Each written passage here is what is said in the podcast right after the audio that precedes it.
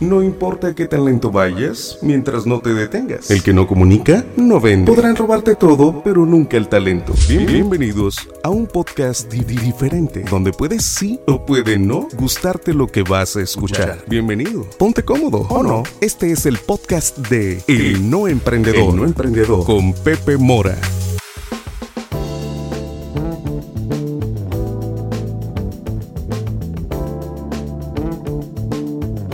Tal amigos? Bienvenidos al capítulo número 45 de Bono Niego, Pago No Quiero. Y es que eh, yo creo que a todos ustedes en el tema de emprendimiento les sucede cuando eh, pues entramos en la etapa de cobrar, ¿no? Y se dificulta, ¿no? Hay clientes difíciles, clientes deshonestos, clientes que no les gusta pagar. O sea, de una u otra manera eh, nos encontramos en la encrucijada de qué hacer, ¿no? De cómo lograr que ese dinero regrese, porque hay que entender que todos nuestros emprendimientos, todos nuestros negocios, pues viven del flujo, ¿no? De la cantidad de dinero que regresa, que retorna, con el cual nosotros pagamos nuestros, pues nuestros servicios, nuestros insumos, nuestros empleados. Entonces, ¿qué hacer? O sea, creo que, que ese es un tema que podemos abordar, creo que es un tema que, que me gustaría platicarles de la estrategia que yo hago eh, a lo largo de todo mi emprendimiento, durante muchísimos años, mi cartera vencida es mínima, mínima, mínima, mínima. Cuando entregamos estados financieros o cuando, cuando platicamos con gente que se dedica a esto, se dan cuenta que, que somos difíciles para que de una u otra manera nos roben nuestro dinero, porque el no pagar es robar, ese es el término. ¿Cómo le hacemos bien sencillo? Lo primero que, les voy a dar algunos tips, yo creo que eh, voy a tratar que sean cinco, ya ven que después me largo. Yo creo que el primero es establecer las condiciones, o sea, establecer eh, si vas a dar crédito o no, y si vas a dar crédito, cuánto va a ser el tiempo, ¿no? O sea, que todo quede en blanco y negro, que todo quede por escrito, que todo quede eh, muy claro para ambas partes. Si hay necesidad de firmar un contrato, pues inclusive llegar a firmar un contrato.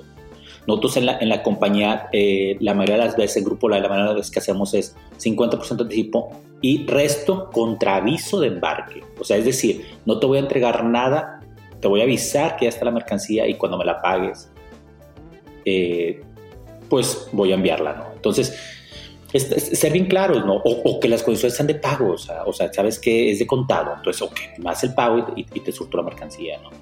La gente se puede enojar, la gente se puede molestar, pero si se establecen condiciones esas condiciones son muy claras, pues no tendría por qué.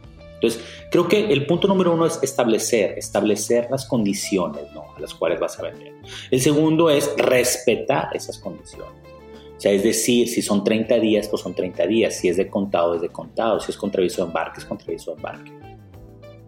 Yo siempre a las personas cuando empiezan a molestarse les digo, es que sabes que eso ya se trató. O sea, no quieres que ahora te dé crédito cuando las condiciones sean de contado. No quieres que ahora te dé otros 30 días cuando se estableció que eran los 30 días. Claro, a haber excepciones. Claro que la persona a la que le vendemos o la, institución a la que le vendemos, pues a, veces batalla con los flujos. Entonces, sí hay que entender que okay, hay que apoyar en la medida en que nosotros podamos apoyar y también revisando, analizando si es viable hacerlo por el tipo de cliente que tengamos. Entonces, hay que respetar, los acuerdos se tienen, se tienen, se tienen que respetar. Es importantísimo, ahí donde yo creo que todo es donde se empieza a romper. ¿Cuál es el tercer punto? El tercer punto, eh, no menos importante, es entender que si no se cobra, no hay negocio. O sea que de nada sirve vender si no se cobra es regalar tu producto o servicio. O sea, es tan importante tener talento en tu área de ventas como tener un muy buen equipo de créditos y cobranzas. Si no cobras, no hay negocio.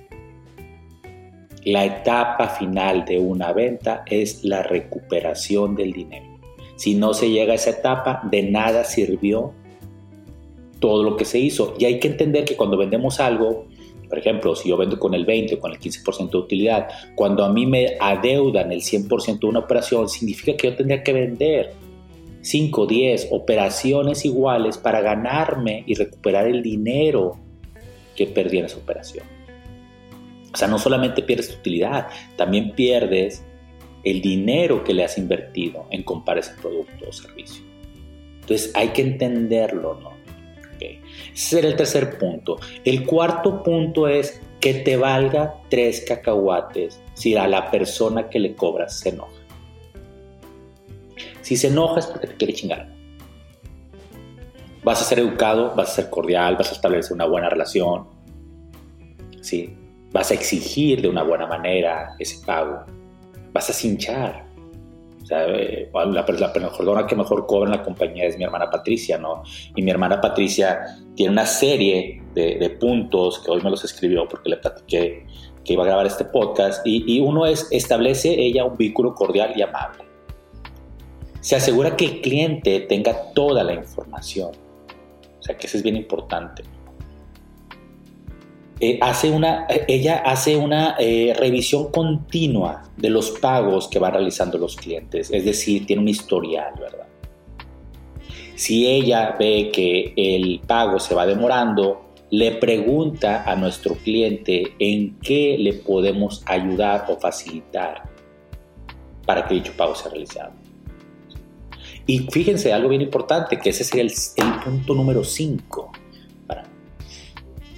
se tiene que agradecer, se tiene que eh, eh, eh, mandar un correo de agradecimiento cordial a la persona cuando ese pago es realizado. Hay que informar que ese pago es realizado, porque entendamos que esas compañías a las cuales le cobramos, no necesariamente el que nos paga es el dueño, sino es un departamento también de finanzas que el que finalmente nos paga.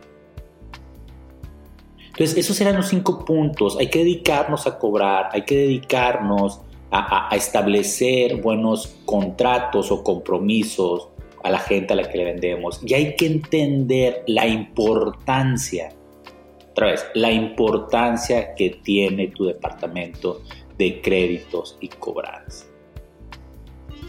Si sabes que el cliente te va a pagar se va a prolongar en el pago, si es mal pagador, tienes que considerar un financiero.